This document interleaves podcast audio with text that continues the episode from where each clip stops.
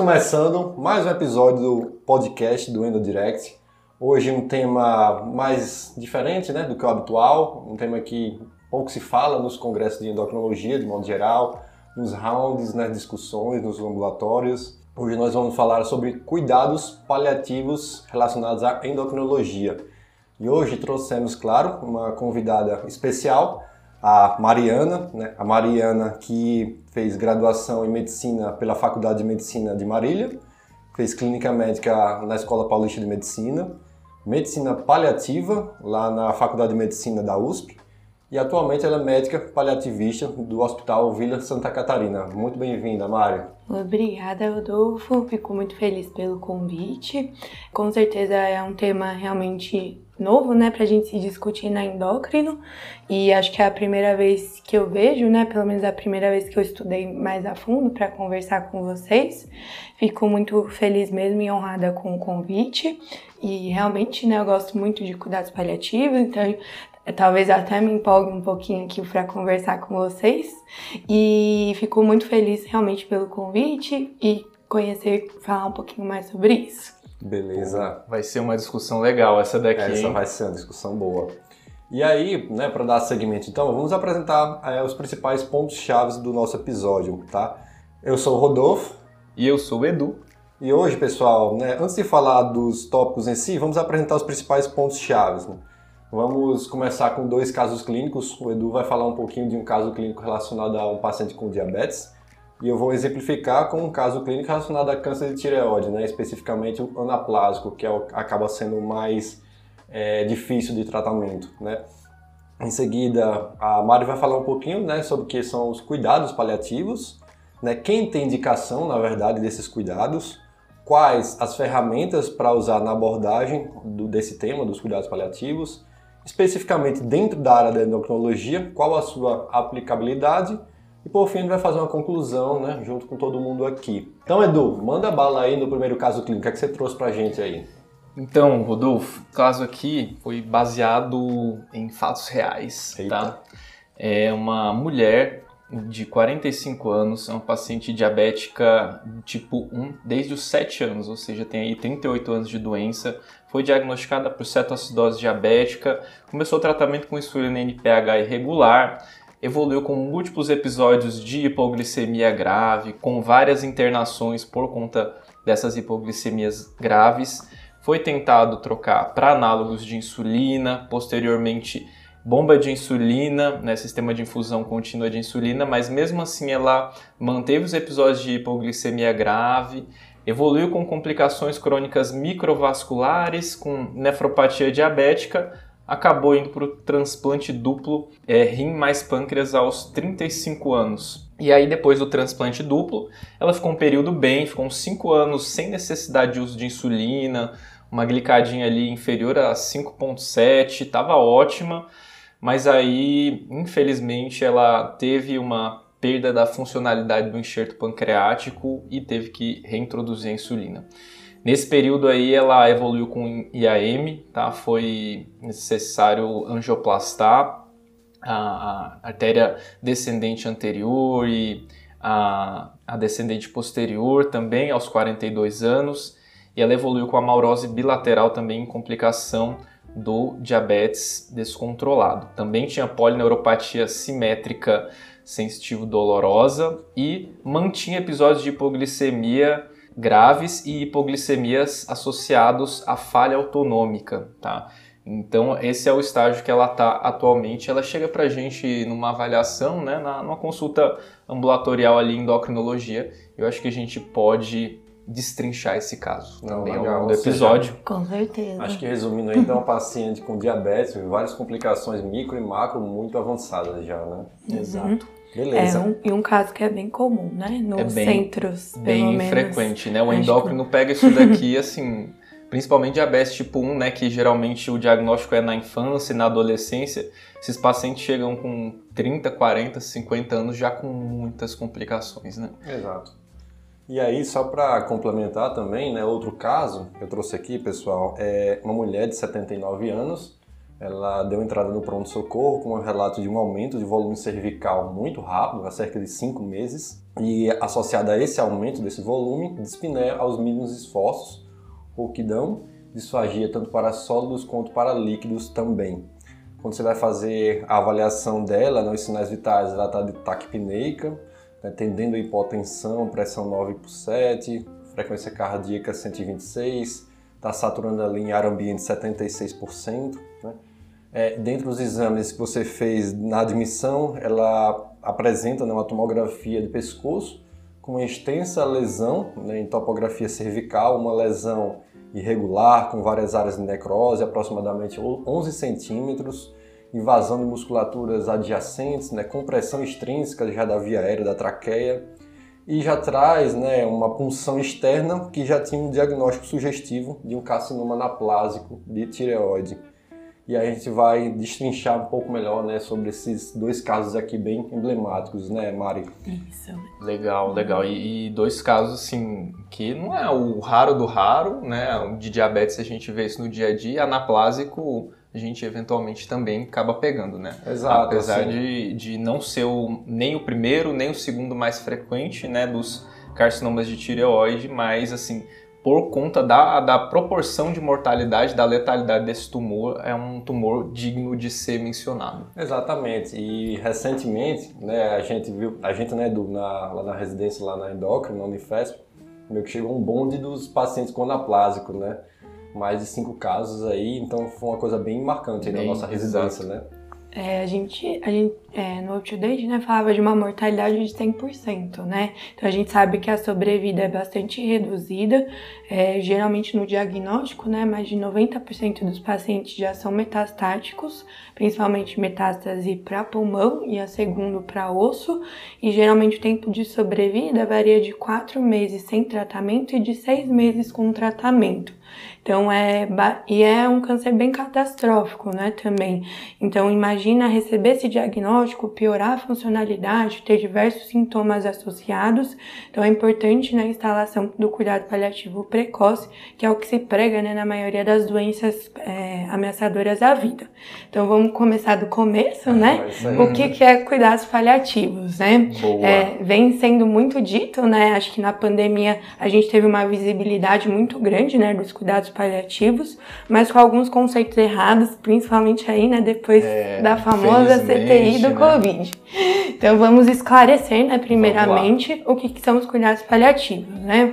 Os cuidados paliativos, essencialmente, é uma abordagem multidisciplinar para os pacientes que têm doenças crônicas, é, progressivas e ameaçadoras à vida, na qual o intuito né, é melhorar a qualidade de vida e controlar os sintomas em todas as dimensões do paciente. Dor é, é, o principal, né, o mais citado, mas todos os tipos de sintomas e principalmente em todas as dimensões do paciente, né, que envolve o físico, psicológico, social e espiritual que é o que a gente chama né, dos conceitos né, de dor total e está ampliado agora para sintomas totais. Quem difundiu né, esse conceito foi mesmo a mãe, do, mãe dos cuidados paliativos, a Cicely Saunders, que é da Inglaterra, e o, o movimento né, do cuidado paliativo começou no século 19, se eu, não, se eu não estou enganada, muito com o movimento hospice, né? Uhum. Que no passado era o movimento das hospedarias, né? Onde os pacientes moribundos eram levados para falecer. Uhum. E aí, junto com a Cecily Saunders, foi mudando um pouquinho o conceito para o conceito do hospice moderno, né? Que, são, que é uma instituição de curta permanência, né, entre aspas, muito pensando na fase final de vida, processo ativo de morte, não de, diferente, né, de instituição de longa permanência e asilos muito para o paciente que tem, que necessita né, mais de cuidados de enfermagem, mas não necessita de uma unidade de internação de agudos. É, e aí, né, no Brasil, chegou mais ou menos nos anos, no final dos anos 90, começo dos anos 2000, é, chegou de modo tardio, né, comparado com o mundo e vem avançando bem, como é tudo no Brasil, né, bem pouquinho.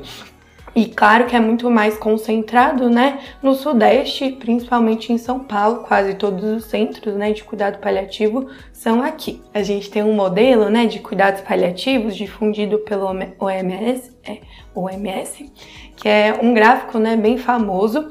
É, queria poder, né, ilustrar para vocês. Eu sou a louca dos desenhos, dos gráficos. mas depois eu mando também para os meninos, né, essas coisas que eu vou falar, que acho que é importante para se basear um pouquinho, né? Legal, legal. E aí, então, esse gráfico né, da OMS, ele começa com uma curva é, que divide né, o tratamento modificador de doença e o tratamento paliativo, sendo que o tratamento modificador de doença começa a perder é, quantidade, né, força, bem entre aspas, e aumenta-se a importância do cuidado paliativo ao longo da evolução da doença. Ele inicia né, o gráfico no diagnóstico né, dessa doença crônica e ameaçadora à vida e progressiva, que seria o momento ideal da gente iniciar já o acompanhamento, mas raramente isso acontece no mundo, então muito menos no Brasil. É, a gente sabe que junto com o diagnóstico tem diversas outras cargas, o foco muito mais no tratamento modificador de doença.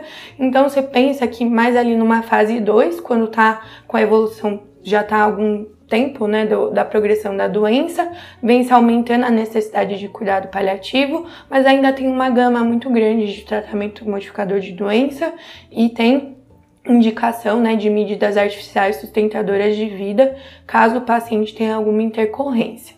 Conforme aí a progressão, a gente chega nessa fase 3, que aí já são os critérios de terminalidade.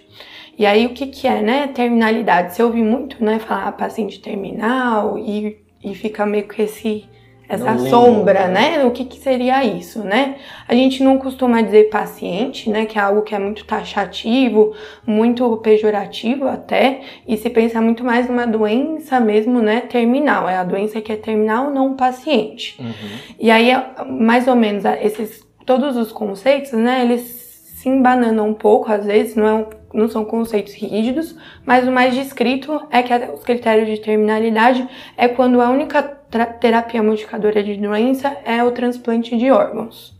Hum, entendi. Tá? E aí, se, quando se fala isso, né, pensa muito numa dissociação, né? Cuidados paliativos versus transplante de órgãos. Uhum. E aí, já pensando né, um pouquinho na nossa paciente do caso 1, a gente pensa muito mais em somar né, os cuidados. Já é algo na Europa, na, nos Estados Unidos, o Colégio Americano né, de Cirurgiões indicam já um acompanhamento né, das duas equipes que a gente sabe, né, é, voltando né, um pouquinho mais para diabetes em si, né, é a, é a principal causa no mundo, né, de doença renal crônica, no Brasil ainda é a hipertensão, pelo que eu me lembro, que estudei para hoje, mas no mundo, né, realmente é a diabetes, a principal causa de doença renal de estágio final, e é, o principal tipo de transplante é o transplante renal, né? Uhum. E a gente sabe que muitos pacientes falecem né, na fila do transplante ou são retirados da lista. É, na escola, né, Paulista de Medicina, é, é o grande centro, né, o Hospital do Rim, né, que está associado ao grande centro de transplante renal do Brasil e até do mundo, né? É um, é um grande fluxo lá mesmo. E lá não se, que eu saiba, né, não se tem uma equipe de cuidado paliativo uhum. para cuidar desses pacientes. E o que a gente divide, né, mais ou menos nesse gráfico, também entra, né, o, pode entrar o transplante junto, e aí, tipo, acontece a mesma coisa, né, uma quebra, e depois começa a prevalecer mais o tratamento paliativo do que o tratamento modificador de doença, ou se pode pensar no outro tipo de modelo, o pós, durante, o pré, durante e pós-transplante. A gente sabe, né, que os pacientes que estão na lista de transplante têm uma carga de sintomas físicos muito alta, é, fadiga, dor, dispneia, fadiga para todo mundo saber, né, é o principal sintoma de todas as doenças crônicas. Uhum. E é um dos sintomas mais difíceis de serem tratados. Uhum. Então, é importante, né, ter uma equipe é, especializada né, em controle de sintomas junto. E aí tem muita carga emocional, né? Será que vai dar tempo de eu até fazer o transplante? É, será que vai ficar tudo bem depois? Como é que vai ser? Muita esperança, né, de como que vai ser o futuro. Uhum. E aí, por isso que se fala, né, dessa associação das duas equipes. A gente sabe que durante, né, a lipere-transplante a mortalidade aumenta, e aí depois, né, e o grande foco, né, do transplante é melhorar a qualidade de vida, né, do paciente e ter sobrevida. É, a sobrevida não é algo que o cuidado paliativo busca, mas a maioria dos estudos mostra, né, que quando a, a equipe tá junto, geralmente tem um aumento de sobrevida, uhum. que não faz na nossa cabeça, né? Não faz, faz tanto sentido, sentido, mas uhum. realmente acontece. Não é o nosso objetivo, mas é o que acontece. E aí, e a mesma filosofia, né? Então, do transplante, do cuidado paliativo, de buscar a qualidade de vida. Então, nada mais, nada mais justo, né, do que a gente integrar o cuidado. E muito para a gente também desmistificar, né, as crenças, né, do, do paciente de como vai ser o depois, que vai ter uma doença né, associada à imunossupressão, vai ter que continuar tratando, acompanhando, tem maior risco né, de cânceres depois do transplante. Então, tem muitas outras coisas também para se pensar e o apoio, claro, aos cuidadores, aos familiares, que é algo muito presente no cuidado paliativo, é sempre a presença do binômio paciente-família. Legal. E então a gente já começou, né, a falar um pouquinho aí então do caso 1, quando ela foi transplantada, quem sabe, né, a gente já não poderia ter entrado já no caso uhum. para conversar, né, é, definir plano de cuidados, que é algo que a gente fala muito, né, de se pensar, a gente sabe mais ou menos a trajetória das doenças, que já já vou citar um pouquinho sobre isso, e dá pra gente antever algumas coisas e começar a planejar com o paciente com antecedência e fazer as famosas, né, diretivas antecipadas de vontade. Legal, legal. É, Mário, e uhum. quem é que tem essa indicação né, do cuidados paliativos? Assim, uhum. Como é que uhum. você vai enxergar um paciente? Ah, eu acho que esse daqui tem indicação, existe algum protocolo, né? Algum perfil, vamos dizer assim, de paciente? Fala um pouquinho aí. Existe, né? E isso da, da, da terminalidade, né, que eu comecei a falar aí do gráfico da doença, depois eu volto já já para ele. Então, a gente tem alguns tipos de ferramenta que a gente tem que são validados, né, para a gente poder identificar esses pacientes é, com critérios, né, de ter acompanhamento com cuidado paliativo. Tem dois que a gente usa muito, né? O SPICT Brasil, ele foi desenvolvido na Universidade de Edimburgo. O Reino Unido, né, é o grande pioneiro, né, do cuidado uhum. paliativo. Então, a maioria da literatura das coisas desenvolvidas é de lá, e o SPICT já foi já foi feito estudo e validado no Brasil. O outro que a gente costuma usar realmente não foi validado no Brasil, mas tem muitas coisas similares assim com o SPICT. E ele é um pouquinho mais completo num negócio que eu vou falar. O SPICT e aí o outro é o GSF, que é do Reino, é, que é da Inglaterra mesmo. Tá então, é, o SPICT fala basicamente de critérios gerais, né, indicadores gerais de que o paciente pode estar vindo a falecer e tem alguns critérios específicos de cada doença. O G, e o GSF, mais ou menos, né, como ele, assim, o modelo dele também, ele tem uma coisa a mais, que é a tal da pergunta surpresa.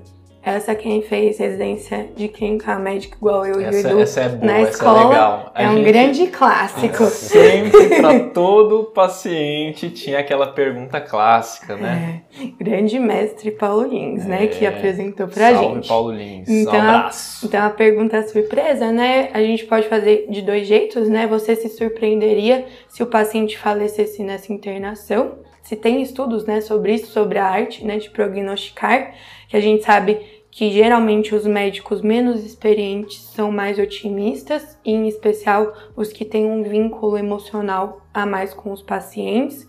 E geralmente quem tem mais prática clínica, é, paliativistas mesmo, tende a ser mais pessimista na, nisso do prognóstico. Uhum. É uma pergunta intuitiva mesmo, é sim ou não, o que, que você acha? E aí pode ser de seis meses a um ano, né? Se você se surpreenderia se o paciente falecesse. E é muito interessante essa comparação, né? Que lá no, na nossa residência era meio nítido, né? Uma mudança bem clara do R1 para R2. Exato, eu ia falar como isso. que a gente pensava, né? Depois de viver um pouquinho mais, os pacientes mais graves do hospital, de um é. hospital escola. É a, a, famosa shapeoscopia, né? A gente fazia shapeoscopia é. ali e falava, hum, esse daqui vai dar ruim. Shape score, né? Shape score, é um clássico, né? Exatamente. E aí o GSF também tem os indicadores gerais e os indicadores específicos de cada doença. Então, os indicadores gerais fa fazem a gente lembrar um pouquinho da fase final de vida, que é a, a tava falando do 3, né, lá da terminalidade, e o 4, que é com passar evolução da doença, né, e chega aí na fase final de vida. No, só recapitulando, o critério de terminalidade, a gente já pensa que não está indicado medidas artificiais sustentadoras de vida por ser algo que vai ser de evolução da doença. Então, tubo, TI, é, a gente entende que a máquina não vai conseguir reverter o processo, porque se esgotou né, as terapias modificadoras de doença, então não é a máquina que vai mudar algo que é da doença, que está acontecendo natural, pela doença. Uhum. É a famosa história natural da doença. Boa. E conforme passar isso, chegamos então na fase final de vida, que tem alguns indícios né, clínicos de sinais e sintomas, que é o que se pensa né, dos sinais gerais aí, dos indicadores, dos, dos scores, que é múltiplas internações, é, inapetência como sintoma, perda de peso, disfagia, perda de peso mais de 10% em seis meses, não intencional. É, a própria albumina, né, no GSF usa, né, menor que 2,5, uhum. maior ficar cada vez mais dependente de cuidados, a maior parte do tempo restrito ao leito, mais de 50% sentado ou acamado muitos sintomas que não estão conseguindo ser controlados, a piora desse controle da, dos sintomas. São basicamente esses e eles meio que se coincidem nesses do, nessas duas ferramentas que eu falei. E aí, dos específicos, né, se fala muito, tem o câncer, né, no geral, nos dois, que é câncer metastático, já se pensa, né, já no diagnóstico com cuidado paliativo, é muito raro os cânceres metastáticos tem perspectiva de cura, né? Então já se pensa em associar uhum. é, essa perda de funcionalidade, sintomas é, importantes mesmo com o tratamento, e até nesses indicadores gerais tem também né, a solicitação do paciente ou da família por cuidados paliativos. Isso do câncer, que é meio que um. A, a gente, e aí, igual eu falei, né, que eu ia falar da história natural uhum. das doenças, a gente tem três outros gráficos que são muito interessantes que também foi de um estudo que surgiu isso, que é meio que a história natural de cada doença. Então a gente divide meio que em grupos, né? O câncer, as falências orgânicas, que aí entra a cirrose, DPOC, insuficiência cardíaca, DRC, e o terceiro grupo, que é das demência, fragilidade e doenças neurológicas crônicas. Nas doenças oncológicas, geralmente o paciente tem uma queda muito abrupta da funcionalidade que já culmina com o óbito. Uhum. Nas falências orgânicas, geralmente são diversas descompensações, na qual o paciente piora bastante na intercorrência aguda, geralmente culmina com uma internação por descompensação da doença de base, e aí ele consegue recuperar a funcionalidade, mas nunca volta a ser o que era antes ou melhor do que era antes. E aí, conforme o passar do tempo, vai diminuindo mais a funcionalidade, tem outra intercorrência, faz um U ali na curva, volta, mas nunca volta a ser o que era antes e vai caindo.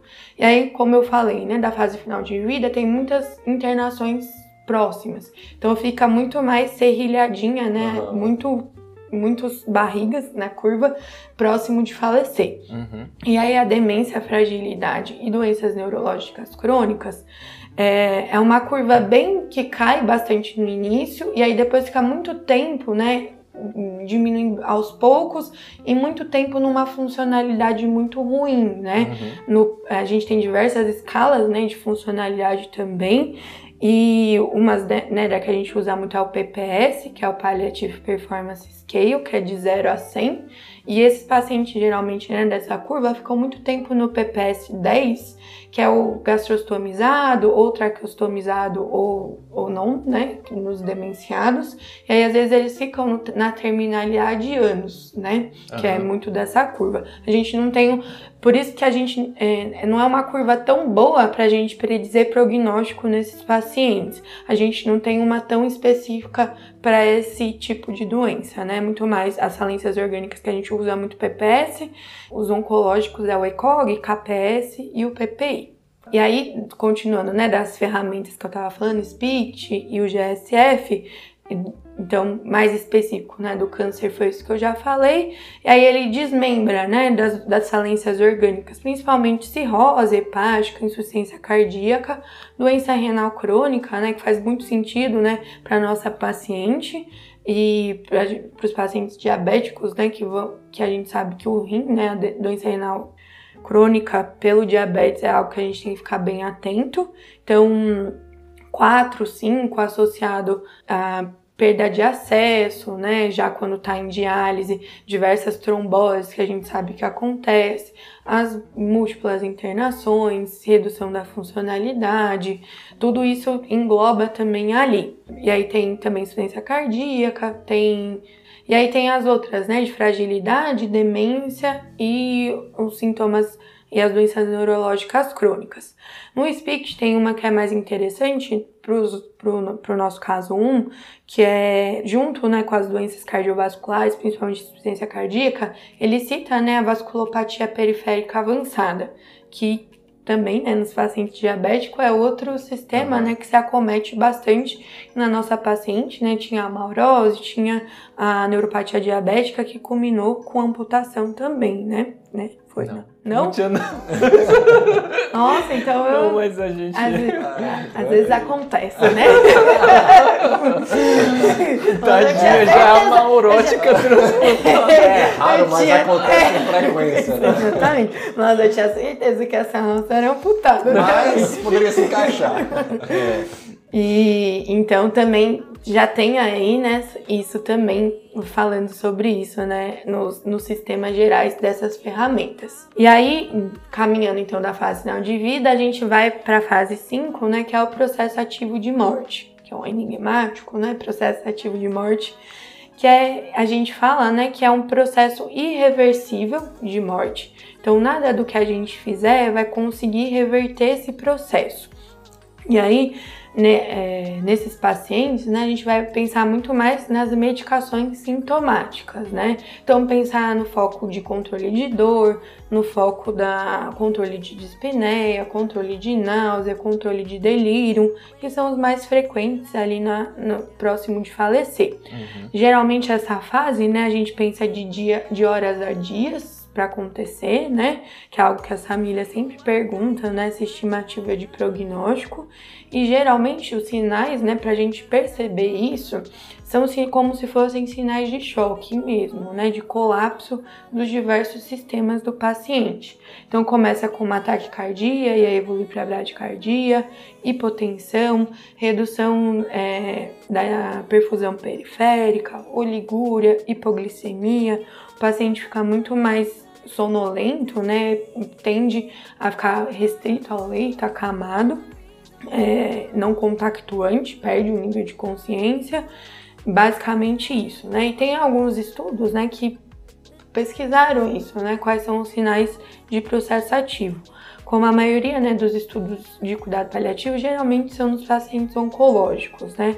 A gente sabe que na nossa população é difícil fazer estudos grandes com boa qualidade técnica, especialmente porque geralmente os nossos pacientes que são excluídos, né, do, do dos estudos. Trials, né? Então, mas esse artigo ele é bem interessante e aí ele cita justamente o que eu falei, né? Tem alguns mais sensíveis e tem alguns mais específicos. E os específicos foi esses que eu citei, né? Alguns deles, né? A ausência de pulso radial, redução da perfusão periférica, respiração de Shine Stokes, é um que eles falam bastante. Legal. Sororoca, que é o famoso também ronco da morte, né? É, geralmente ele é muito causado, né, pela queda da base da língua, como a musculatura, né, também está enfraquecida, e aí tende a acumular secreção, né, porque geralmente o rim não está funcionando, e continua assim, né, na maioria das vezes infundindo muito líquidos das medicações, que é algo que eu vou comentar já já. E então tende a acumular secreção, acumula na maior parte das vezes da via aérea, e aí faz aquele barulho bem ruim, né? Para quem já ouviu, sabe que não é nada agradável. É angustiante, e né? incomoda. É, e é o, é o ruído da morte, né? Que uhum. se diz. Então, incomoda bastante os familiares. A gente sempre tenta prevenir ao máximo é, a sororoca com algum. É, com isso que eu falei, né? De a gente tentar reduzir. É, infusão de líquidos e o Buscopan é algo que a gente usa muito né, de maneira preventiva, escopolamina, como anticolinérgico. E aí voltando a falar, né, dos pacientes diabéticos, faz muito sentido, porque esses, né, que a gente vai ter contato, geralmente tem a DRC, geralmente são oligúricos ou anúricos, e aí tendência à hipervolemia, ser uma morte bem feia, acontece, então a gente tem que tomar atenção bastante com isso. Fica todo anasarcado, né? Exatamente. Então, é. Complicado. E aí, voltando aí, né, no processo ativo de morte, é realmente não tem indicação nenhuma de suporte artificial sustentador de vida, haja visto que é um processo irreversível. Então, por isso que é bem importante a gente saber identificar, né? Para justamente a gente desprescrever os nossos Legal. pacientes. Legal, Maria, isso que você falou de, de ser um, um bom prognosticador, né? É, eu acho interessante fazer isso de somar, né? Porque muita gente vê o cuidados paliativos como uma coisa subtrativa, né? Então, você tirar ah, coisas, sim. você deixar de fazer coisas, mas eu acho que cada vez mais a gente está vendo a importância dos cuidados paliativos, vendo que tem muito a acrescentar, isso que você falou da desprescrição, não?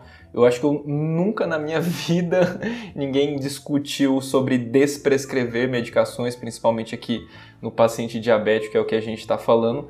E muito disso a gente precisa saber é, de alguém que tenha noção também de prognosticar, né? Claro que o endócrino tem uma noção de complicações crônicas, de prognóstico do paciente diabético, mas acho que o, o médico paliativista ele também tem uma noção muito boa, uma vez que ele está mais habituado com pacientes oncológicos e tudo mais. E isso acho que podia ser uma coisa em conjunto, né? De avaliar assim, olha, Mari, o que, que você acha desse paciente diabético transplantado duplo que perdeu um enxerto aqui, tá maurótico? Você não acha que já está na hora de tirar a losartana dele para prevenir a evolução da nefropatia diabética? Uhum. Ou o que, que você acha assim em relação a, sei lá, ele está usando aqui um. Múltiplas doses de insulina, muitas é, vezes. Tem um grande tá, clássico, né? posso citar? Que é o famoso, ainda mais nas pacientes vasculopatia periférica, tem um grande clássico, né? A S e estatina. Uhum. E o grande clássico é manter isso até o processo ativo que realmente não faz o menor sentido, uhum. né? É, a gente sabe que a S e a, as estatinas previnem risco cardiovascular em anos, né? 5 uhum. a 10 anos. Uhum.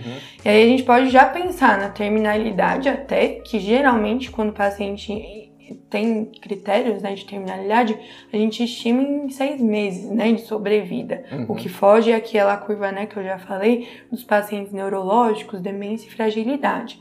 Dá pra gente começar a pensar aí, mas muito na fase final de vida, né? A fase final de vida estima-se em semanas né, uhum. de sobrevida. Então não faz sentido ele estar tá usando essas duas medicações que previnem risco cardiovascular em anos, que é algo que a gente não espera para ele. E aí ele tá priorizando muito mais a statina e a AS e não tá priorizando a morfina para controlar a falta de ar, por exemplo. E aí são coisas que a gente é, precisa pensar. Interessante. Isso que, que você falou, assim, o diabetes em si é, uhum. praticamente nem é citado, né? Quando a gente vê literatura Sim. de cuidados paliativos, eles falam uhum. muito do, das doenças neurodegenerativas, DPOC, AIDS, insuficiência cardíaca, mas o, o, diabetes pode ser a raiz de todos esses problemas. Exatamente. É simplesmente um fator de é. risco comum para evolução para DRC, para Alzheimer, né? Demência vascular ou demência vascular, é, insuficiência cardíaca por é, eventos macrovasculares. E aí, a cada complicação dessa que vai acontecendo, o paciente ganha mais uma ou duas medicações. Aí você vai ver, chegou lá nos 40 anos, está usando beta-blox, spironolactona S, statina, está usando losartana e mais sei lá o que, alopurinol, provavelmente porque o ácido úrico subiu também. São coisas que você vai avaliar. O que, que isso melhora em relação a sintoma? Você me diz, né, Mari? Assim, é. Total de muito pouco, né, digamos. É, exatamente. E, hum. Não é nosso objetivo, né, chegar tirando tudo, né? Não uhum. é isso é, que geralmente o, a, as pessoas, né, os médicos, os profissionais de saúde têm essa sensação que a gente é chamado muito tardiamente. Uhum. Então a gente, a gente é chamado na no processo ativo de morte, nas internações, quando muito na fase final de vida. Uhum. Então é claro que a gente vai tirar um monte de coisa, porque um monte de coisa não tá fazendo mais sentido. Uhum. E aí pode gerar né, até efeitos colaterais né, para o paciente. Sim. A gente não pode esquecer que toda medicação que a gente prescreve tem um risco. E aí é muito agora a gente pesar riscos e benefícios né, em toda a fase de. Por isso que eu quis trazer essa questão desse gráfico, né? Que quando a gente consegue inserir onde o paciente está nesse gráfico, faz muito mais sentido a gente pensar no que, que a gente vai propor para ele, uhum. né? É, entender eh, o que, que faz sentido para ele naquela fase de doença e o que, que tem de evidência que vai trazer sobrevida, qualidade de vida em cada momento desse. E, e Maria, isso que você falou de, do, do, do timing certo, né? De, de chamar, de convocar a equipe é. dos cuidados paliativos a interconsulta, isso é, é, é, meio triste até, na verdade, né? Mas tem alguns uhum. médicos que acham que o, o médico paliativista é o médico para conversar com a família quando tá ali, né? 24, 48 horas já, né? da, é. do evento, né? É, então, esse time, assim, a gente fica muito puto com a, com a situação semelhante na endócrino, que é quando o pessoal chama a gente para fazer o controle glicêmico no dia da alta do paciente. É uma coisa que a gente adora é, também, né? O paciente vai de alta hoje à tarde, a gente é, pela manhã, ah, eu só queria que você prescreva é, isso aqui em dá, dá uma ajustada assim, ó, de acordo com a sua bola de cristal, no que, é, que tipo você isso, acha né? que deve ser feito, né? Então uma coisa... Uhum. A gente fica puto com isso, imagina também, né? O... É, e tem muitas coisas nisso no ambiente da interconsulta, né, do cuidado paliativo, que é um meio jogado, né, para o médico paliativista, justamente por ser assuntos difíceis e a gente está mais acostumado com isso, né? Mas não é, um, é, não é intuito, né, de uma interconsulta que a gente seja o primeiro a falar com o paciente o que, uhum. que é o uhum. diagnóstico dele, o que, que é o prognóstico dele e como que essas coisas vão acontecer. Mas é o que muito se acontece, é. né, na prática. Exato, né? As pessoas, os médicos meio que transferem, né, essa, essa responsabilidade para é. vocês, né? Uhum. E uma dúvida assim que eu tenho é hoje em dia com o avançar da medicina, né, cada vez se torna mais precisa, precisa com alvos cada vez mais moleculares, essas terapias alvo, né? Uhum. Então a gente tem cada vez mais ferramentas, mais linhas de tratamento, né, para o paciente. Então eu fico com receio assim até que ponto a gente está ultrapassando essa linha, né? Uma linha meio tênue, né? Entre tratar, né? Cada vez mais com esses investimentos tecnológicos e será que não estaria na hora de começar a pensar em mais linhas de cuidados para o paciente? Uhum. Não seria meio paradoxal assim esse avanço da, da medicina com ao mesmo tempo, né? Você tentar meio que entre aspas esquecer os cuidados paliativos? É, eu acho que sim. Eu, a gente sempre quer pensar muito na associação, né? Porque é muito mais fácil, né? É, a gente conhecer e é algo que eu vou começar mais, né? Da parte, eu falei muito na parte técnica, né? Do cuidado paliativo, mas tem muito a parte de, com, de comunicação, de apoio aos familiares e de entender, né? O que, que é que eu comecei a falar o que é importante para o paciente. Então, acho que se a gente está junto desde o começo, né, a gente vai conseguir acompanhar o paciente muito mais tempo, entender quem é aquele paciente, o que faz sentido para ele e para aquela família, não só chegar ele não tá nem conversando, né, com você, que é muito o que se acontece, né, da maioria das vezes, e é muito a gente conseguir explicar, né, é, sobre as nossas propostas e o que, que é cada tratamento para a gente pensar junto, né? Começar é, a alinhar os tratamentos. Né, isso, né, e é, é muito. A bioética, né, faz muito parte né, do cuidado paliativo. Tem vários artigos bem interessantes, né? Manda de tudo para nós é, aí que a gente repassa. De sistematizar, né? É, essas tomadas de decisões difíceis, né? A gente sabe que que tem algumas coisas muito claras, né? Que foi muito disso tudo que eu falei. Os casos que a gente trouxe são mais um pouquinho mais escrachados, né, mais diretos, né, mostrando a necessidade de um acompanhamento, mas quando se tem, né, de decisões difíceis de serem tomadas, a gente pode utilizar muitos princípios, né, da bioética. Se pensa sempre muito, né, o primeiro passo, a reunião entre as equipes, né, todo mundo que está acompanhando o paciente, é, trazer fatos, trazer literatura, ter discussões entre equipes, para as equipes também se alinharem, discutirem o caso, ouvir o que cada equipe tem, até mesmo né, de experiência clínica ou de conhecimento né, técnico, e aí para poder tomar a melhor decisão e aí sim levar para a família e para o paciente para poder ser escolhida a partir dos valores. O contrário geralmente nunca dá certo, né? Da gente jogar essa responsabilidade para o paciente e para a família que não tem um conhecimento técnico sobre isso. Então é importante a gente levar conhecimento para poder tomar a decisão mais acertada. A gente fala, né, que paciente família, ele pode recusar ou não tratamento, né? Recusar receber ou não tratamento. E escolher o tratamento é uma decisão médica, é uma responsabilidade médica, né?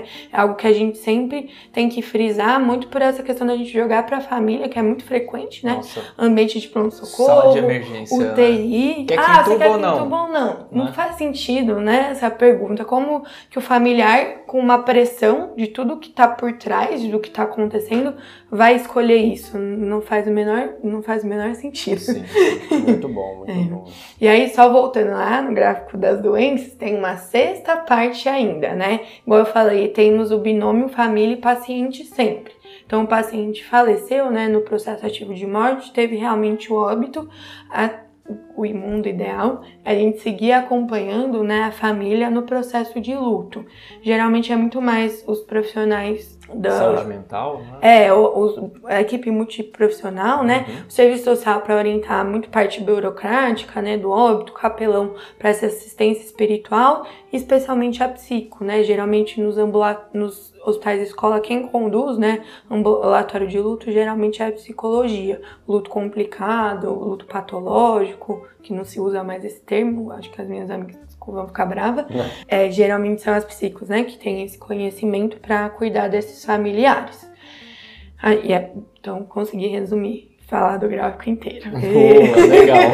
Muito bom, Mari. Uhum. E aí, agora você falou é, de todas essas evoluções, né, história natural, onde que o cuidado paliativo entra, como que é a abordagem, né, do, do cuidado paliativo, quem tem indicação de cuidado paliativo. E aí, como que no dia a dia você faz a, a abordagem, né? Essa abordagem tanto para esse binômio, né, família, paciente, tanto assim, né, às vezes até com os colegas profissionais de saúde, né, uhum. médicos, residentes, porque acho que é, é importante também deixar claro, né, o que, que é o cuidado. Nem todo mundo tem é, uma formação em cuidados paliativos, eu acho que deveria ser, fa ser uhum. fazer parte né, da, da graduação. Né? É, devia ser uma disciplina obrigatória dentro da, da graduação médica, mas a gente sabe que principalmente os médicos mais antigos não tiveram essa formação, como você falou, né, década de 90 ali que começou, é, né, a, bem final, uma coisa bem bem recente então, uhum. e eu acho que muitos médicos têm muitos preconceitos em relação a cuidados paliativos e e a conversa com os profissionais também é uma parte importante, né? Sim, então, eu queria, é como que você faz é, essa, essa abordagem, ilustrando aí com base também nos casos que a gente trouxe?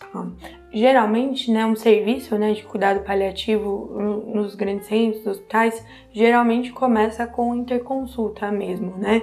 Que é o jeito mais fácil de se difundir no hospital, né? É de fazer não é um cuidado paliativo, cuidado paliativo, né? São ações paliativas geralmente, né, no começo, ações pontuais e geralmente acontece, né, muito mais próximo aí da fase de vida, processo ativo de morte, que é quando que é quando a assistência está pior, né? Os pacientes estão falecendo mal, o que, que a gente vai resolver primeiro? Então, se começa mais ou menos assim um serviço de cuidado paliativo. E a grande questão, né, da, do cuidado paliativo é educação mesmo, né? É muita educação médica e a educação de profissionais de saúde. A gente vê que está aumentando, né?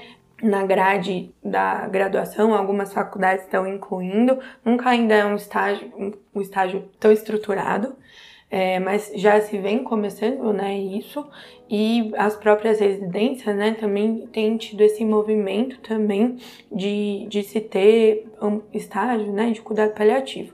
Então, acho que a educação é a grande questão, né, uhum. e, e isso, né, de procurar, né, isso que a gente está fazendo, né, difundindo a palavra, né, do cuidado paliativo e explicar, né, eu acho que o profissional do cuidado paliativo, ele tem, ele sabe isso, né, desde que ele entrou, basicamente, e geralmente a gente gosta muito, né, de conversar sobre isso, explicar o que a gente faz para desmistificar tudo isso.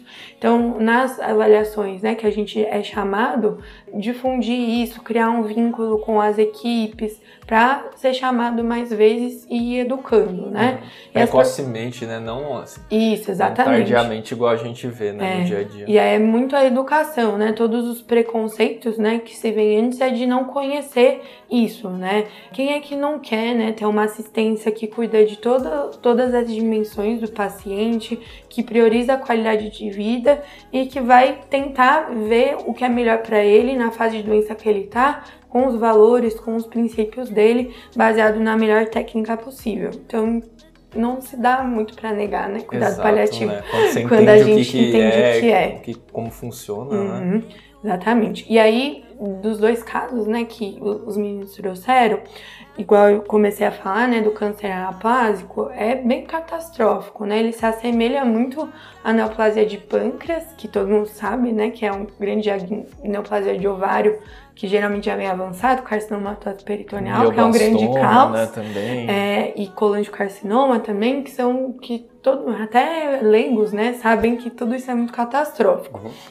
E, e realmente, né, chamar a gente no diagnóstico vai ser muito fundamental haja visto que a gente não tem um tempo, né, de construção de vínculo, um tempo um tempo hábil para tudo isso. Uhum. É uma emergência paliativista. Né? É. Endocrinológica, emergência paliativista. É, é. Exatamente. E, e geralmente, né, ele surge, né, já com uma massa aí, né, de 11 centímetros, que pega diversas, é, pode pegar traqueia, nobres, tudo, né, então, então vem com muita carga de sintomas, né, e aí justamente por ser de evolução muito rápida, a família também vai precisar de um apoio muito muito importante também nesse momento, que aí a equipe multi entra bastante também, né?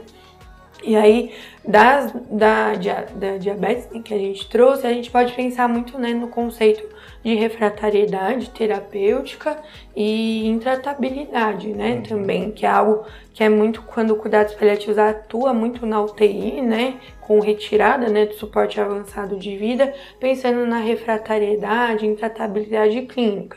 Então essa paciente recebeu, né, os melhores tratamentos possíveis, foi transplantada e mesmo assim está com diversas complicações é importante a gente lembrar das nossas limitações, né? A gente sempre fala muito nas conversas com as famílias, né, da limitação da medicina dos homens, né? A gente realmente não é Deus, então realmente a gente tem tá surgindo gamas novas de terapia. Uhum mas na, a gente não pode esquecer que estamos falando, né, de pessoas, pessoas em sofrimento, pessoas com Sim. doenças graves.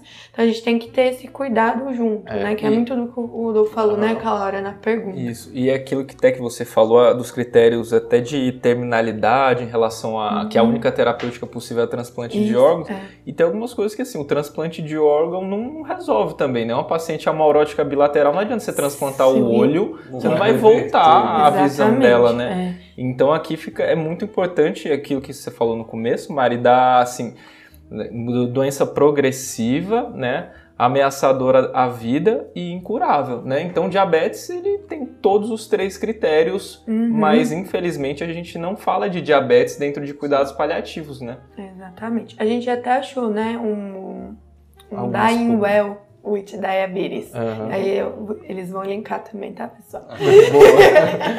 Mas assim, é muito pouca é, publicação é, dentro é. dessa e aí, área. Mara, aproveitando, né, sobre o carcinoma anaplásico, é uhum. um dos principais centros que acabam drenando os pacientes para lá, né, que é o MD Anderson, nos Estados Unidos, e aí tem a Cabanilhas, que é uma das endocrinologistas mais, mais importantes, uhum. assim, nesse, que acaba estudando um pouco mais, né, que sabe um pouco mais desses protocolos do anaplásico, e existe aquele protocolo que é do fast track, né? Que é você, uma vez que diagnosticou rápido, intervir rápido também, né? Para uhum. tentar melhorar um pouco esse prognóstico do paciente. E aí, nesse intervir rápido, entram medicações, acompanhamento radioterapia, acompanhamento com diversas especialidades mas eu tenho a impressão que não entram os cuidados paliativos nesse momento. Mas você vê ainda como é uma coisa muito incipiente. É, né? É Isso e... porque é um, o centro referência no mundo, é. né? Dentro do, do carcinoma anaplásico. Então... E o MD Anderson é super referência, né? De cuidado paliativo também, né? Eu tive uma aula até com o chefe lá, o Arsan, que é do cuidado paliativo. E então, tipo, em grandes centros, né, a gente vê muito ainda essa discrepância, né? É ver como Imagina- coisas separadas, É, né? Tipo, Não vê como assim, como coisas complementares. É, E aí, sim, a gente citou um caso do diabetes, citou um caso de câncer de tireoide, mas, de modo geral, a gente quer resumir que na endocrinologia não está muito linkado né, com, com os cuidados paliativos. Aham. O pessoal, assim, nem, nem toca nesse assunto, né? Dentro da endocrinologia, residência, congresso, assim. eu acho que eu nunca vi uma aula de É, cuidados exato. paliativos em qualquer É. lugar, assim. É, do Dentro da Direct endócrino. sendo pioneiro, Pioneiro pessoal. aí. Prestigiem. Saímos na frente. Prestigiem. E, e a diabetes, né, pensando muito mais, eh, se pensa muito mais nela como falência orgânica até, né, depois, né, com a doença renal crônica, né, em fase terminal. Não como ela antes ou com Uhum. outras complicações, né, igual essa que a gente viu. Aham. Exato, né? Porque aí a gente já tá vendo uma doença, assim, que... Assim, a gente não espera que o paciente ele vá falecer imediatamente, né? na- Nas próximas horas, próximas semanas. É. Mas talvez, assim... Se se a gente fazendo aquela pergunta, você se surpreenderia É, se essa paciente meses, né? falecesse em- dentro de um ano? Eu, eu não, né? Então, é é uma paciente que tem indicação já de uma abordagem de cuidados paliativos, né? A gente podia ter feito, né, isso antes, no começo e agora no final, pra É. gente comparar. Boa. E, e aí, você falou da, da abordagem e tal. como- então, como que seria feita essa abordagem nesse caso, assim, do, do paciente diabético? Seria inicialmente um, acolhimento da família? Olha, como que você sugeriria para, por exemplo, para um endocrinologista chegar e falar que vamos dar início à conversa sobre cuidados paliativos com esse paciente? É, eu, eu acho que precoce, né, no diagnóstico em si da diabetes, acho que é muito difícil, né? Porque realmente não, não tem algo tão explícito, né, que fale de ameaça à vida tão rapidamente. Aham. Então, talvez até assuste, né, o paciente, a família, muito pelos estigmas, Uhum. né? Então, eu acho que quando, é, muito, né, quando se começa a complicar, e a gente pode pensar, né, também nessas conversas do endócrino, né, com o paciente, que tem diversos tipos de comunicação, né, de má notícia, né? Tem o diagnóstico, a comunicação de má notícia de um câncer avançado péssimo, e tem um outro tipo, né? Foi até um chefe meu que falou isso comigo e, tipo, acendeu uma luz vermelha, que são comunicações mais de más notícias menores, mas que impactam na qualidade de vida do paciente. Por exemplo, né, o paciente começar uma insulinoterapia, uma medicação injetável. Vai mudar, né, a rotina do paciente, ele vai ter que se adequar a isso. Vai ter É. que começar a furar o dedo, né? Exatamente. Capilar. Furar diversas vezes, é. né? Quando se faz, né, adequadamente cinco vezes, duas vezes, no mínimo, né, três vezes, talvez, né, Aham. da insulina. Então, isso chega, né, a ser uma má notícia, né, para o paciente. Sim, mas isso é, É. verdade. É, então, a gente precisa saber o jeito de comunicar melhor para ter uma adesão melhor ao tratamento também, né? E acho que muito a gente conversar, né, o que, que a gente se espera da diabetes, né? Qual é que vai ser essa evolução natural da doença, né? A gente sabe que se não tratar vai levar a doença renal crônica, a segunda causa mais comum no Brasil, vasculopatia periférica, a maurose. Então, todas essas conversas sobre compreensão de diagnóstico, compreensão de prognóstico, são coisas que o cuidado paliativo faz muito e que pode ser difundido, né, Uhum. entre todos os profissionais, para ficar mais fácil quando chegar, né, nesse momento de, de encaminhar realmente para a gente, né, quando tem isso, né, esses, essas indicadores, né, que eu comentei, perda de peso, é, disfagia, é, inapetência, múltiplas internações hospitalares, de redução da funcionalidade, tudo isso fica, ele vai lembrar, né, de uma conversa que ele teve com um médico que acompanha ele diversos anos, fica muito mais fácil pra gente, né, também. Uhum. Não sei se fez sentido. Entendi. Legal. É. E, e Mari, para essa paciente específico, você acha que já valeria a pena a gente falar de diretivas para ela, assim, chegar e falar? Com Porque assim, certeza. ela já teve um evento macrovascular, risco cardiovascular é altíssimo, ela pode ter um novo evento, né, a qualquer qualquer momento um AVC, Sim, precisar de uma intubação orotraqueal, né? Uhum. Ou eventualmente um novo IAM fibrilar, ser submetido a RCP, né? Uhum. Então. Com certeza. E é importante a gente diferenciar um pouco, né? O que, que são diretivas antecipadas de vontade, o que, que é limitação técnica, né? Nessas conversas com o paciente. As diretivas antecipadas é realmente algo que o paciente pode tomar decisão sobre isso, né? Fica muito claro na ela, né? Quando o diagnóstico precoce já se começa a conversar sobre isso, se faz sentido para aquele paciente ser traqueostomizado, ser gastrostomizado, e a gente iniciar essas conversas, porque a gente sabe que quanto precoce a gastrostomia for feita, é, pra, com, com, o intuito né, de não desnutrir o paciente, um pouco mais né, de sobrevida vai se ter. Então não adianta o paciente estar tá caquético, acamado e resolver fazer gastrostomia, que aí realmente não tem evidência de que isso melhore.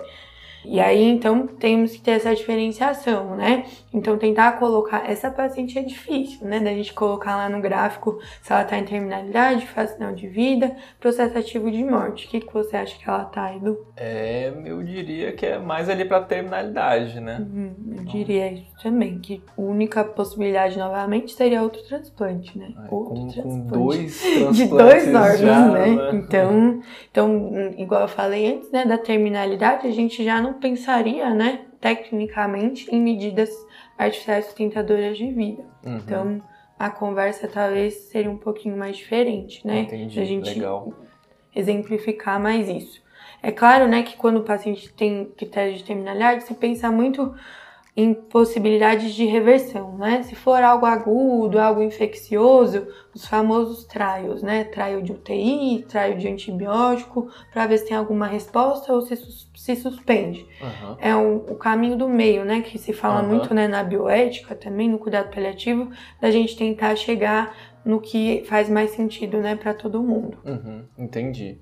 Então, você acha que poderia, né, então, já estabelecer uma proposta de diretivas, considerando que ela meio que se encaixaria dentro da terminalidade, uhum. mas também seria razoável fazer um, caminho do meio ali, eventualmente, se ela Isso. chega no pronto-socorro, é. fazer um trial, Isso. né, é. tudo, né? Exatamente. Legal.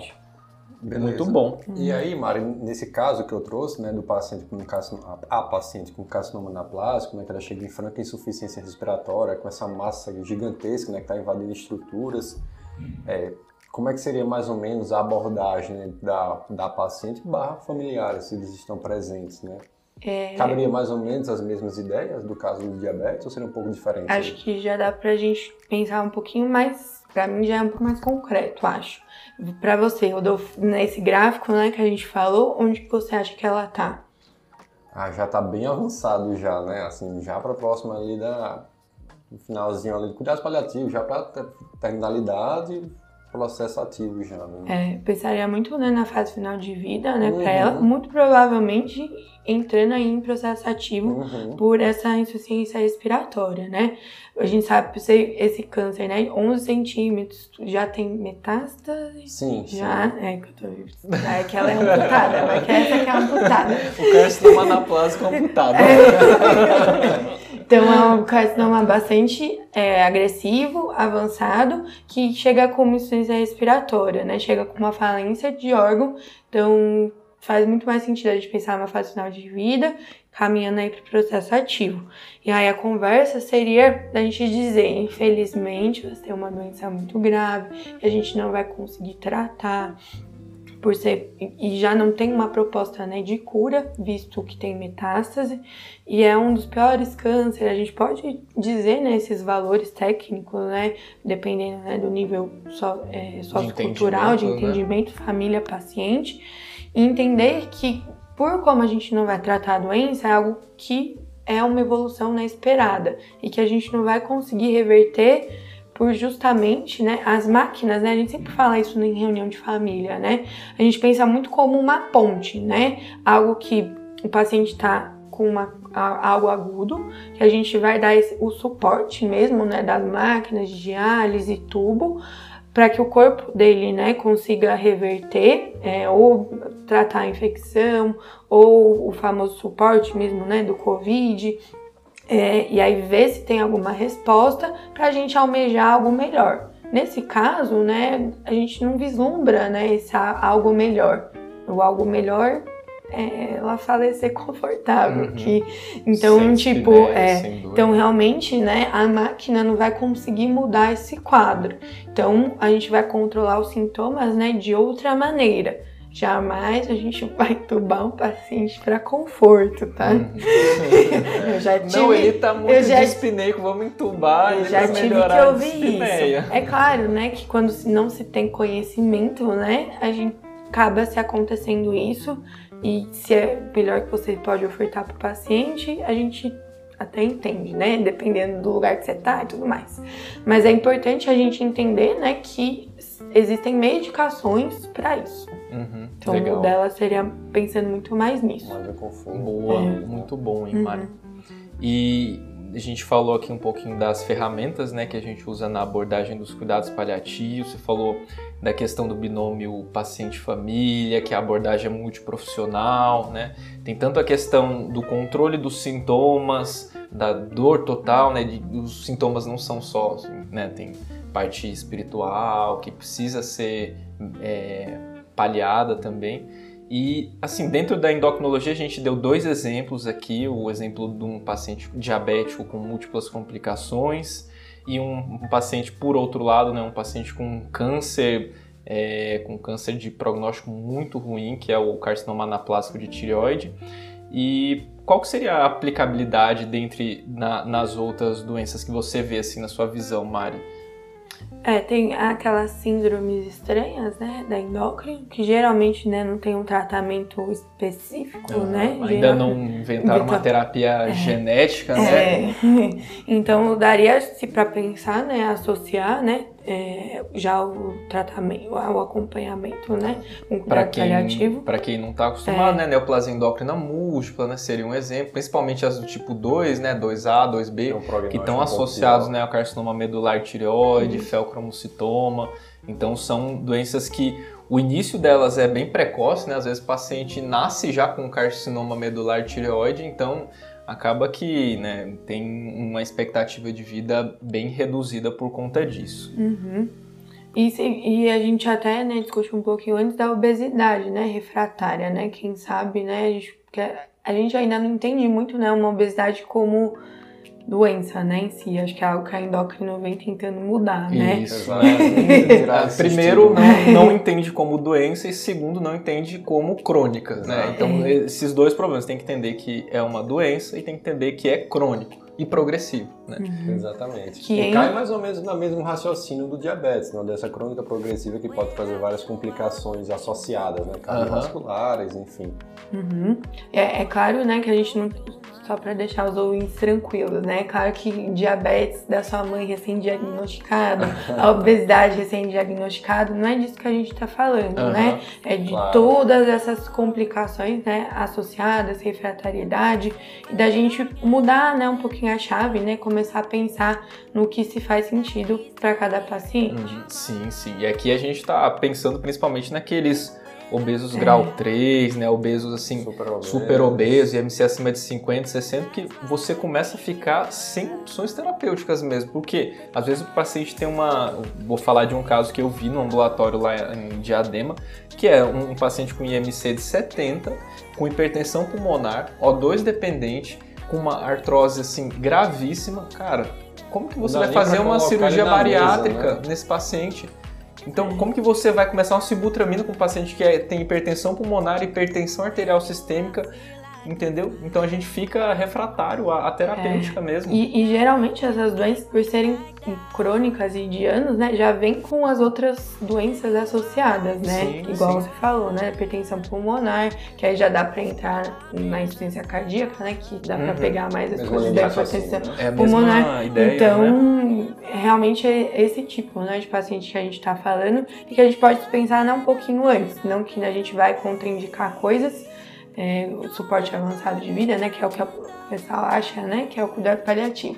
É para limitar suporte, limitar suporte. Acreditem, é a coisa mais fácil de ser feita, na maioria dos casos. Sim. Então, é só pensar, né, um pouquinho antes nesse cuidado mais integral mesmo, que não necessariamente eu tenho que fazer, né, mas é, pensar nas ações paliativistas, né? E, e conceitos básicos do cuidado paliativo que todo profissional deve saber. Né? Legal. Isso é importante. Legal, Mari. E, e, assim, quando a gente foi dar uma estudada né, sobre aplicabilidade dos cuidados paliativos dentro da endócrina, como já disse, tem poucas publicações. Uhum. A ADA dá até uma pinceladinha Muito ali, né? Alguma coisa, né? alguma coisinha. Quando fala em pacientes em, é, em fase final de vida, né, eles não colocam metas glicêmicas para esses pacientes mas que o objetivo seria principalmente não deixar esse paciente ficar sintomático, né? Ou seja, Exato. não deixar ele com hipoglicemia, né? Evitar hiperglicemias sintomáticas. É, né? Evitar ali, né, as complicações agudas, que é a cetoacidose, estado hiperglicêmico, e evitar as complicações associadas à hiperglicemia crônica também, que seria, por exemplo, uma poliúria, sentir sede, né? Que é uma coisa que incomoda ficar toda hora urinando, toda hora sentindo sede, né? Então tem alguns lugares ali é, que colocam até um alvo ali de 100 a 250, mas isso é uma coisa assim, a gente sabe, um paciente com, com terminalidade, mas se o paciente ele realmente está em fase ativa de morte, é. ou não tem muito, não sentido, tem sentido a gente ficar, primeiro, medindo glicemia capilar, é, né, é furando o dedo ponto. do paciente, tipo, meu, vai mudar a conduta? Não vai, né? É, igual eu falei, né? Um dos sinais esperados, né, do processo ativo de morte é a hipoglicemia. Então, é algo que a gente não vai conseguir reverter, lembra, né? Sempre desse conceito. Então, não faz sentido a gente dar glicose para um paciente que está falecendo, né? Para um paciente falecer, a gente espera que a pressão abaixe, a gente espera que ele desature, a gente espera que ele faça hipoglicemia. Então não faz sentido a gente dar GH50, não faz sentido a gente dar oxigênio, uhum. não faz sentido diversas coisas. Algo para a gente refletir, tirar um pouco né, do piloto automático, né? Uhum. Que é, acho que é muito isso, né? Tananã, tem que fazer isso, tananã, tem que fazer isso. Uhum. É, voltar, mudar um pouco esse olhar, porque a situação que ele tá é diferente do que a gente costuma ver. Ah, legal. o menos é mais, né? É, menos é, é mais, menos né? é mais. Eles entram numa assim, numa homeostase nova que quanto menos você fizer, melhor vai ser para eles. Que o nosso corpo aprendeu, né, a falecer. Então, tem muitos sintomas, né? A rota caótica, é muito difícil o paciente falecer como um passarinho, né? Que é o desejo de todos. Mas é pensar, né, que o nosso corpo é, é esperto o suficiente para ter alguns mecanismos de defesa. Boa. Não, legal. E aí, só para acrescentar do que você tinha falado aí, né, com relação ao diabetes, a própria ADA, ela dá sugestões né, de como é que você poderia tratar o paciente, não em processo ativo, né, aqueles pacientes que são um pouco mais complexos, né? É, o que já ele falou, evitar as hipoglicemias e as hiperglicemias sintomáticas. Uhum. Se o paciente já está usando insulina, simplificar ao máximo seus esquemas. Ele dá algumas sugestões, por exemplo, né, que é o que a gente acaba fazendo no dia a dia, né? Por exemplo, trocar a insulina da noite, bedtime, para a insulina basal para amanhã, né? Tentar estabelecer um alvo mais permissivo uhum. das glicemias, tanto de jejum como as, as é, pré-prandiais também, é, pós-prandiais. Ah, por exemplo, a de jejum estabelece mais ou menos aí um cutoff entre 90 e 150, uma coisa mais permissiva. Uma coisa que ele sugere aqui, se por exemplo, mais de 50% dessas aferições, se ela não está fazendo sentido, né? Volto a dizer, não está em uhum. processo ativo, ou seja, se está, o paciente está aferindo, mais de 50% das aferições ainda permanecem com hiper, hiperglicemias, você poderia aumentar duas unidades da insulina basal, tá? Por outro lado, se o paciente tem mais de duas aferições com hipoglicemias no jejum, aí sim reduzir as insulinas. Uhum. Né? Com relação à insulina bolos, ele dá uma ideia aqui. Se você está usando mais de 10 unidades por refeição, a ideia seria realmente reduzir em 50% né, para tentar evitar essas hipoglicemias. Talvez, se possível, associar algum antidiabético oral. Tá? Uhum. E aí, se o paciente está usando menos de 10 unidades né, de insulina bolos em cada refeição, tentar suspender a insulina, talvez trocar só pelo antidiabético oral. Porque a gente percebe aqui que não é, a gente não quer um, um alvo estrito né, Exato. da glicada. Não tem então. sentido uma glicada de 7, né, para É. esse paciente que a gente está falando aqui. Né? E a ideia é que o conceito fundamental é tentar simplificar a vida do paciente. Ao máximo. né? Acho que isso é o resumo total aqui, né? Simplificar. Uhum. Exato, É. né? Então, assim, na medida do possível, para que ficar medindo glicemia capilar seis vezes ao dia, né? Pré, duas horas pós-prandial? Meu, o cara vai ficar sem dedo daqui a pouco, de tanto, tanto furo que vai ter, né? Tentar simplificar a quantidade de insulina que o paciente aplica. Então, às vezes, evitar medicações que causam hipoglicemia, por exemplo, então o paciente está usando uma sulfonilureia de longação, né, uma gliclazida, às vezes ele, meu, vamos ver quais são as outras opções que a gente tem para que o paciente não tenha hipoglicemia nesse caso. Então, um inibidor de DPP4, ou às vezes um, uma, uma glinida, né? Então, eles até sugerem em algumas publicações a repaglinida, na teglinida, porque elas têm essa ação muito curta, né? Então, o risco de hipoglicemia é menor. Então, talvez considerar essas opções, principalmente visando a qualidade de vida do paciente, né? Exatamente. É, e a terapia né, de diabetes tem tá com diversos medicamentos aí, né? Tem a grande questão, né, de acesso, né, que o SUS não tem, mas é algo para a gente pensar sobre, né? né? Assim, diversas possibilidades antes de insulinizar o paciente. E já, se já está insulinizando, tentar simplificar ao máximo. Isso, né? Exato. E é o que a gente sempre fala aqui, né, nos episódios, individualizar o tratamento, né? Então, isso é uma coisa que a gente, é, tudo bem que tem a orientação dada, tem as metas terapêuticas, mas a gente precisa ver o que, que se adequa melhor à realidade do paciente e da família que cuida Com do certeza. paciente, né? É o famoso cada caso é um caso. Exato. Boa. E aí, Mari, a gente falou um pouquinho, né, sobre a aplicabilidade dentro da endocrinologia.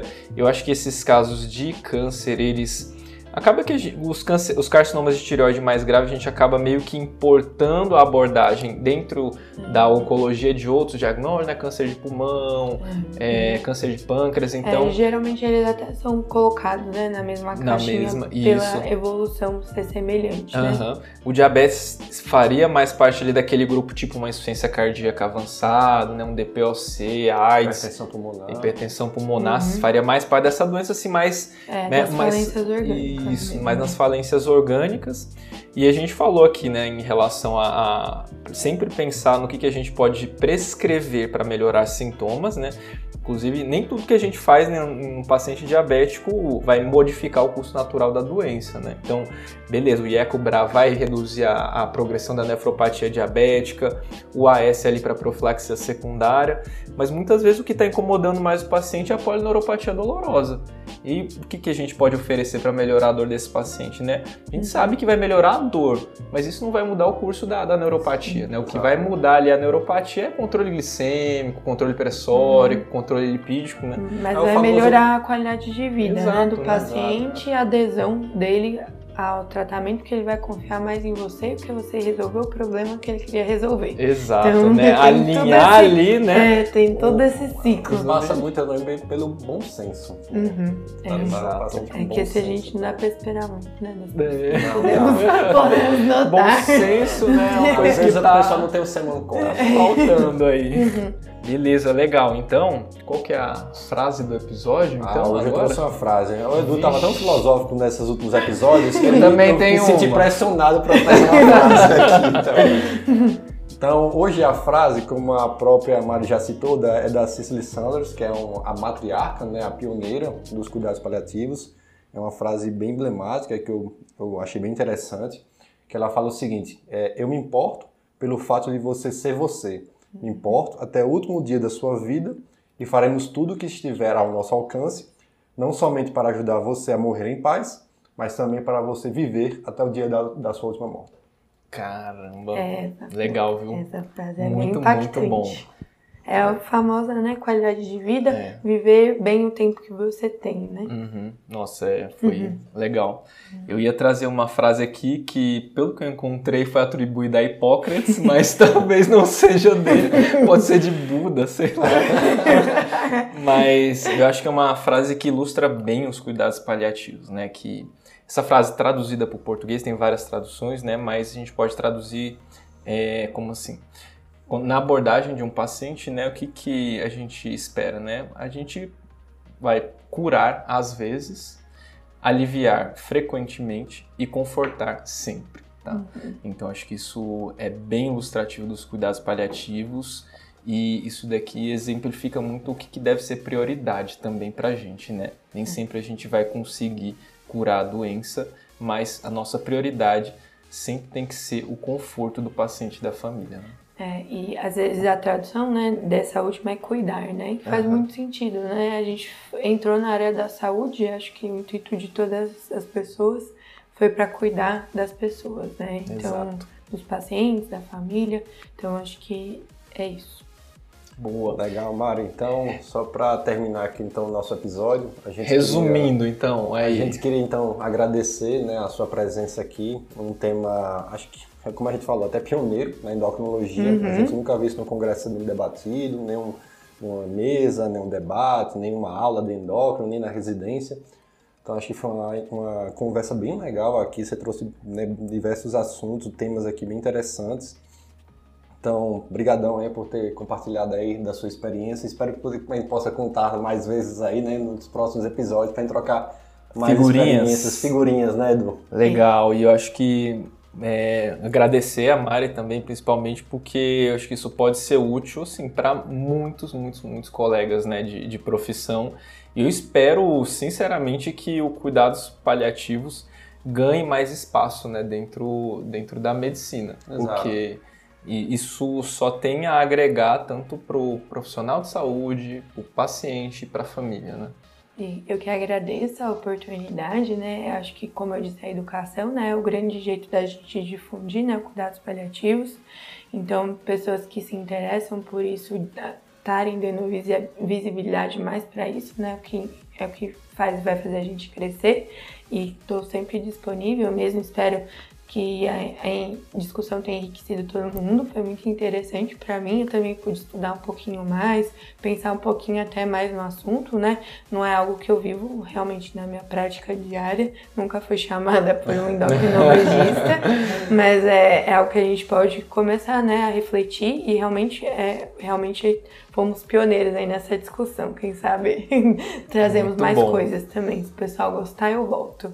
Top! As portas sempre estarão Já. abertas. Bora, partiu já, parte 2. Então, pessoal, espero que tenham gostado desse episódio, né? E até a próxima. Abraço. Valeu, pessoal, até mais. Tchau, tchau, Foi. pessoal.